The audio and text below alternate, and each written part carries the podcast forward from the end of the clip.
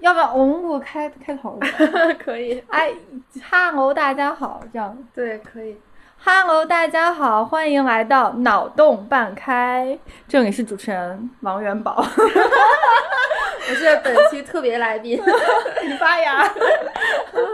播客的第一期嘛，然后我们想聊聊为什么要做这课这这期播客。嗯，为为什么我们想要做播客？然后闲 对，也是也是一个一个方面吧。嗯，干什么工作这么闲？除了因为闲，就是二是因为缺钱，没有啊，就是想。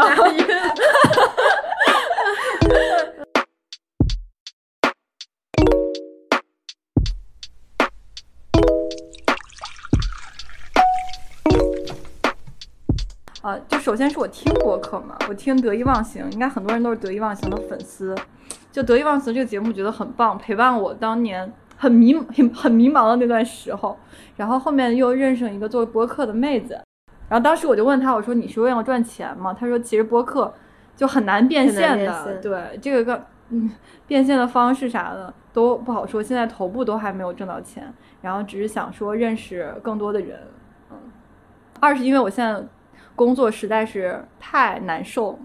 就我是国企很稳定的科研岗，但是我的性格并不适合，就天天 就能说吗？不能说，可以说，就我的性格不适合实在太难受了。嗯，这同事们会看到。没有关系，就是我的性格不适合这样类型的工作，我觉得明眼人都能看出来，所以我觉得应该没有关系。就你看，啊就我很努力的，我都已经不适合这个工作，还很努力的在干活，我很我已经很艰难了。嗯，对，然后就是还是觉得圈子太窄了，就这不是一个让我可以认识很多人，然后让我可以有更多人生体验的工作，嗯只是。嗯，就还是比较是那种比较偏于科研嘛，你要往下沉淀那种工作，就这个其实跟我性格不太合适，所以我觉得哎，做播客呀，然后顺便再弄点视频呢，正好是一个方向，就可以呃看看，让大家见识一下我牛逼的社交圈。社交牛逼症本人。然后这个想法我其实一直拖延了，我觉得有一年吧，我都没有开始去录播客，嗯然后也没有开始剪视频，就是那种偶尔弄一弄照片欺骗自己。嗯，然后真正写选题，直接把选题写好，然后直接把题目定好的时候，是在这次十一国庆节，然后我回家的飞机上，因为就是我们，哦你知道为啥在飞机上？就是，哎，就是我们之前不是去那个深圳的那个那个那个游乐场叫啥来着？欢乐谷啊，欢乐谷。然后我们不是做了那个特别恐怖的那那个啊，游行叫啥的那个项目？那个我不记得叫什么，我不记得，反正就一个车这样这样从是挺恐怖的左到右，嗯就很恐怖的那个 那个游戏项目嘛。对，然后下来之后，我就我上去的时候，我很自信，我觉得完全没有问题。我是一个做过跳楼机的人，我就完全不害怕，而且很兴奋。然后上去之后。在那个过程中，我多次想死，我就感觉啊，不行，我要死了。天居然是因为那个东西给了你，就要把所有事情提前做了这种然后是，然后后面你知道吗？等到下了下来之后，我就觉得，嗯，我活下来，我很开心，我就完没有这个事儿了，我就完全忘记我们去游乐场的种种。嗯但是等我坐上飞机之后，就那种熟悉的感觉又来了。哦，就我在，在是吗？对我在飞机大概它是什？么？就是气流不也我觉得也没有特别的不稳定，就是很正常。但是坐的一个小飞机嘛，嗯然后它就可能晚上颠簸比较厉害，我就整个 晚上都是这样子的，就这样子，完全没有睡着，然后我就好害怕，我就感觉，我就有有有段时间就真的感觉是很缓慢的，不是那种做那个项目一下子会觉得啊我要死了我要死了那样子，是很缓慢，觉得我要死了我要死了我要死了怎么办？当然我心里，当然我心里很。就是清楚的知道，就是航空，就是飞机嘛，是所有的通行工具，全里的，对最不安全的嗯那些通行方式里面最安全的一种，就是我很清楚的知道这个，但是我就是总感觉完了完了，我我好害怕，我要死了死了死了怎么办？对，然后就首先想到如果我死了怎么办？我想到我妈妈，就想到我家人会伤心啊什么的，然后再就想我当时很多未完成的事儿。对还有很多未完成的事儿，我觉得我不能就这样死了，我的天呐，居然是这样！我 我我 你知道我就编了，我就一直在那块写博客，我就一直在那写博客题目。然后呢，之后我当时是跟博哥嘛，就当时我跟我男朋友一起坐的飞机，他就他就在看说你写了啥，你在写什么？对在写什么。然后呢，是不是喜欢我的话？呃，然后完了之后，他也不知道我为啥就忽然开始就写这些，我就跟他说，如果我回深圳的话，一定要开始做博客。当时我就想，我就想，我说我要活下来的话，我一定要做播客，一定要做自己喜欢的事情，就一定不能等到某一天真的啊有，也不是没有这个概率，就是意外怎么样了之后，但居然是这个样子。但我们确实是，就基本上我们是去年差不多这个时候。都在深圳吧，我十月十月对，真的那会儿就说要做点啥，要做点啥，然后一直真的是整整拖了一年，对对对，拖了一年，就我也是刚好是前几天就是假期，一个是我。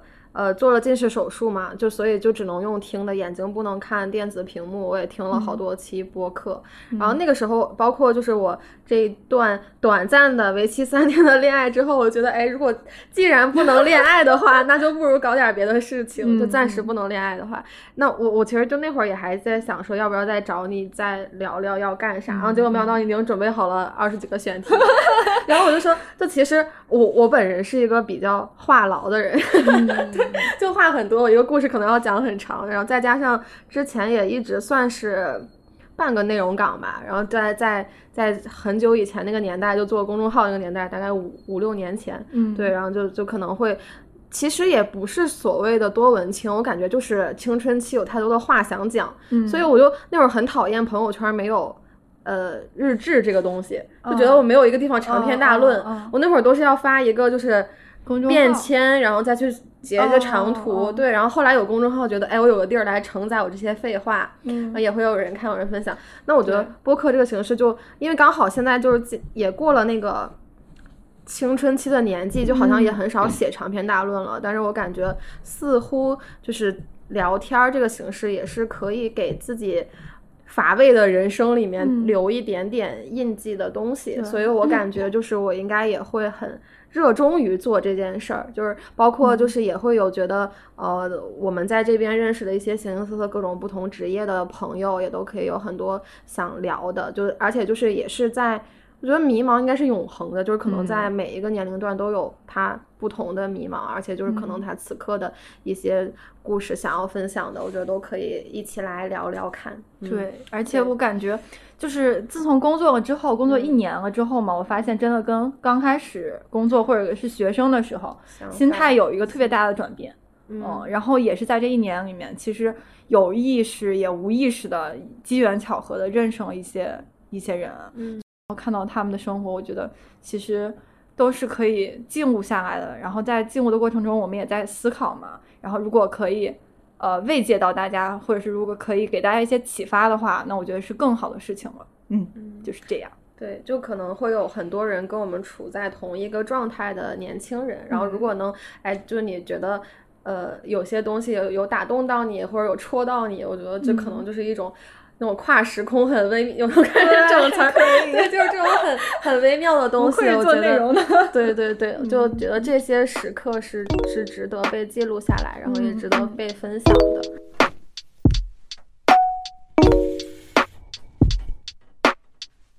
Sunday morning rain is falling.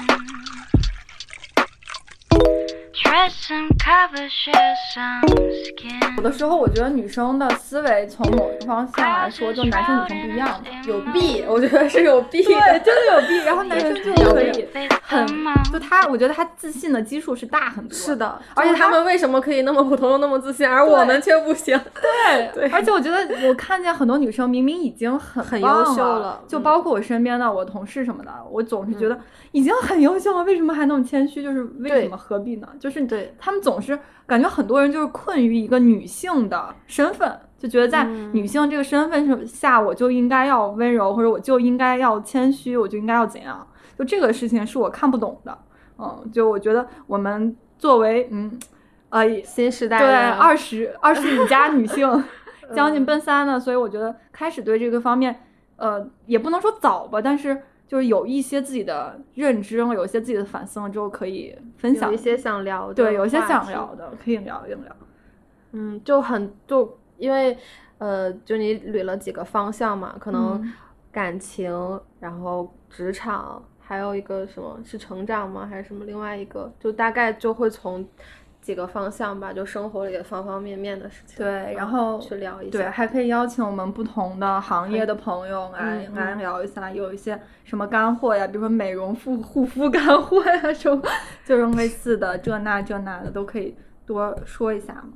就反正就记录一下我们还平淡又平淡，对，挺挺有意思的生活。嗯，如果它可以被称之为有意思 我觉得，就是等以后可能翻看会觉得还蛮有意思的。是的，是的，，所以我们的播客就这样子正式地成立了，脑洞半开，就先这样吧，就 这个名字吧。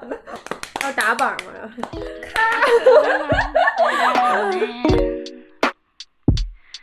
？But things just get so crazy, living like it's hard to do.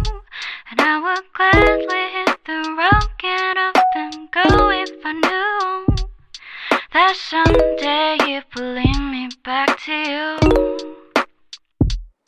That someday lead me on to you. Then maybe I, need in darkness she